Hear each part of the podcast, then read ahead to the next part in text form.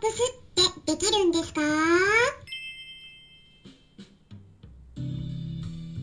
こんにちは。サラホリスティックアニマルクリニックのホリスティック獣医サラです。本ラジオ番組ではペットの一般的な健康に関するお話だけでなくホリスティックケアや地球環境そして私が日頃感じていることや気づきなども含めて様々な内容でイギリスからお届けしておりますさて皆さんいかがお過ごしでしょうか？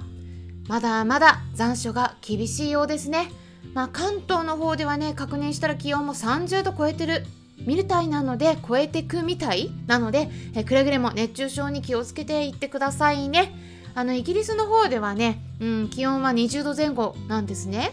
結構涼しい感じから肌寒いような感じになっているんですけれどもそれでもね去年と比べたらまだ暖かいかなっていう感じなんですよ。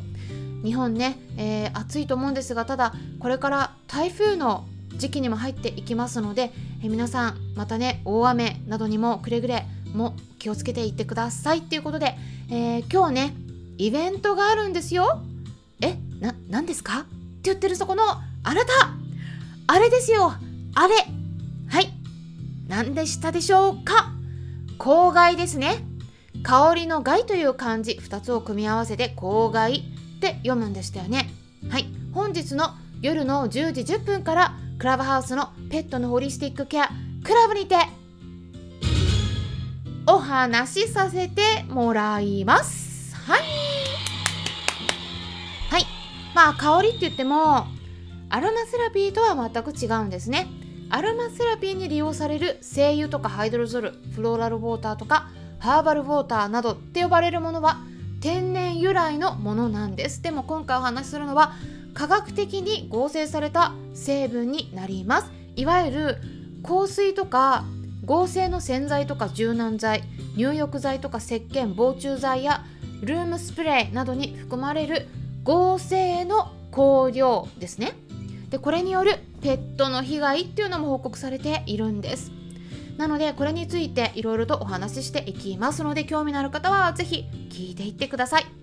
さてですね本日はいただいたご質問への回答をしていきたいと思います。毛髪ミネラル検査そして経営騒動についてですね。これはね知ってる方と知らない方結構差があるかもしれないですけれどもいただいたご質問はこんな感じでした。文章をそのまま読み上げますね。先日は魚の汚染についての回答ありがとうございました。心配になり愛犬の紐検査をしたところ水銀の数値が標準値874ですが 3181ppb でした。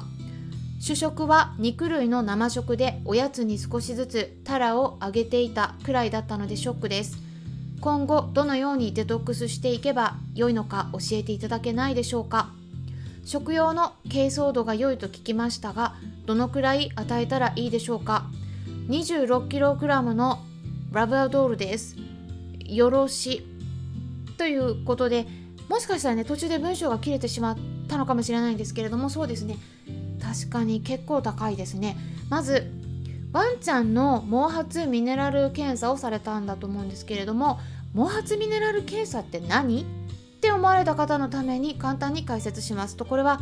人間でもワンちゃんとか、ね、猫ちゃんなどの動物でも毛の中に含まれているミネラルがどれくらいあるか数値で調べることができるんですね。うん、飼い主さんもできるんです。でミネラルって言ってもねいろいろあって、まあ、大きく分けて2つありますね。まず1つ目が一般的に食事などから取り込むことができるタイプのミネラル必要なものですね。例えばカルシウムとかリン要素とか鉄とか銅とかですね。それらは必要なミネラルなんですけどもう一つのタイプがあってそちらは体にとって必要としていないタイプです。有害ミネラルとも言われるんですけれども例えば鉛とか水銀ヒ素カドミウムアルミニウムなどがあります。でそれら両方とも調べられる検査会社があって毛髪ミネラル検査というワードとか犬とかね組み合わせたりとか猫とかもねそういう風に組み合わせてウェブサイト調べてみると検査している会社のサイトが出てくると思うんですけれども単純にそちらのウェブサイトからお申し込みをして届いた資料の中に入ってる返信用の封筒の中にカットを毛,、えー、毛をカットしてねでその毛をある程度の量の分を入れて送るだけで検査結果が郵送で家に届くっていった仕組みになってるんですね。なので一緒に暮らしている動物にとっても全然負担がなくて簡単に検査ができるっていうことで最近結構いろんな飼い主さんがね検査を受けられていて増えてる印象がありますで今の段階で猫ちゃんのデータが不足しているので、えー、猫ちゃんに行う場合もワンちゃん用の検査キットで行うような形になっていると思うんですけれども、まあ、そのうちねできるんじゃないかなと思うんですが一応ね参考になるようなウェブサイトのリンク先を載せておきますので興味のある方はチェックしてみてください。ミネラルガイドとかもねついてくるのですごくおすすめです。ただ検査結果のね見方がわからないって言ったお声もいただいていて日頃のご相談の中ではね私の方で読ませて解説したりもしています。で水銀についてのねご質問だったんですけれどもまずね若い子の方が水銀ってね高く出やすいんですね。でこれ高いからって言って必ずしも悪いとは限らないんですよ。低すぎるのも良くないんですね。排泄がうまくいってないっていうことになるのでね。で、えー、ただシニアの子だとねやっぱね低めに出やすいとか状況がね変わってくるのでまあ年齢もね本当は参考にできたらなと思いますね。うん。でちょっとこの辺りがねどうだったのかがねわからないんですけれどもあとね亜鉛の数値とかね他のミネラルと組み合わせて見ていく必要があるのでねえ例えば亜鉛が低いと水銀が上がりやすくなったりします。その場合はね亜鉛を補給してあげたりするといいんですね。でこれはですね血液検査についても同じことが言えるんですけども検査結果っていうのはねあの一つの数値が上がってると一般の飼い主さんはねやっぱねそこが一番気になっちゃうと思うんですけどあのやっぱね他の数値との兼ね合いで見ていくんですね。なので全体を把握していくのが基本になります。状態を把握するにはね。だからできたらね他の項目も一緒にね教えてもらえるともっと具体的にお話ができるかなと思います。で水銀をねデトックスするのに珪藻土がどうかといったご質問なんですけどね。食用の珪藻土ってありますね。珪藻土っていうのは、えー、珪藻っていう漢字の珪に素っていうのは藻類の層ですね。えそして、えー、土っていうのは土という漢字。で全部漢字3文字で珪藻土っていうんですけれどもこれねあの実はね賛否両論ありますね。欧米でも食べさせてる方もいらっしゃるんですけれどもまあ結論からお伝えしますと私はですね個人的にはデトックス目的に常用するっていうのはあんまりおすすめしていないです。まずですね珪藻土っていうのはね建物を作る時に使われる珪藻って呼ばれる植物性のプランクトンが死んだ後に積み重なって化石化したものなんですね。パウダー状粉になってるんですけども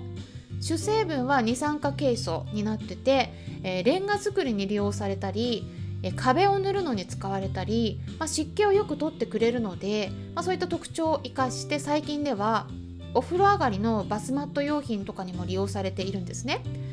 ただですね少量ながらも食品グレードであったとしても0.5から2%程度の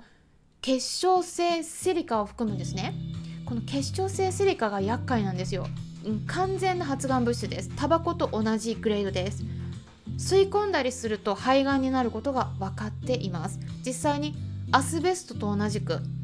建物の建築に関わっていた大工さんなどがこの結晶性シリカの成分をこう吸い込んでて肺がんになってたりあとは COPD って言って慢性閉塞性肺疾患って言われるんですけれどもそういうような病気になってしまってるっていうことで問題視されている物質なんですね。え食べてる時にこれ肺に全く入らないようにできるかどうかって言ったらね実際ちょっと難しい場合があるんですよ。液体に混ぜたりして与えたとしてもフードに混ぜたりとかで。でも成分が喉のところに引っかかって息を吸い込んだ時に気管に多少入ったり特にセリアの子だったりすると飲み込んだ時に気管に入ったりすることもあるので私はねあんまりおすすめしていません。でねそのリスクをね上回るだけのじゃメリットがあるのかっていった点を見てもね理論上ですね珪藻土の特徴としては他の金属と結合してでそれが排泄されることで効果を発揮するっていうことになってるんだけど実際に水銀と一緒に食べた時はねその水銀とくっついて排泄されると思うんですがすでに体の中に溜まってる水銀、ね、例えば脳とかに溜まってる水銀とかに関してはじゃあ効果が発揮できるのかって言ったらちょっとねそれはねあんま証明されてないんですね。であとは吸着するのっていうのは水銀だけじゃないんですよ。他のさっきお伝えした2つ有害なミネラルだけじゃなくて必要なミネラルもありますね。体にとって。それも吸着させてしまうので必要な栄養の吸収を妨げてしまいます。そうするとミネラルが不足してしまう可能性が出てくるんですね。なのでちょっとリスクをねその上回る効果っていうのがちょっとね未だによくわからない点が多いので私はねあのあんまりちょっとおすすめしてないっていうことになります。じゃあ水牛をきちんと排泄させるにはどうしたらいいかお伝えします。とちょっと残り時間がねなくなってしまったのでポイントだけお伝えしますけど、えー、まずねきちんと水分をしっかり与えること。そして亜鉛ビタミン C ビタミン E などのサプリメントのほかきちんとタンパク質そして食物繊維の豊富な食材を毎日与えること。そして運動をきちんとすること。この3つのポイントですね。栄養と運動とそして水分ですね。この辺りが重要になります。この辺りねまた機会がありましたらお話できたらと考えています。ということで今回はいろいろお話ししていきました。参考になれば嬉しいです。それではまた。ホリスティック獣医サラでした。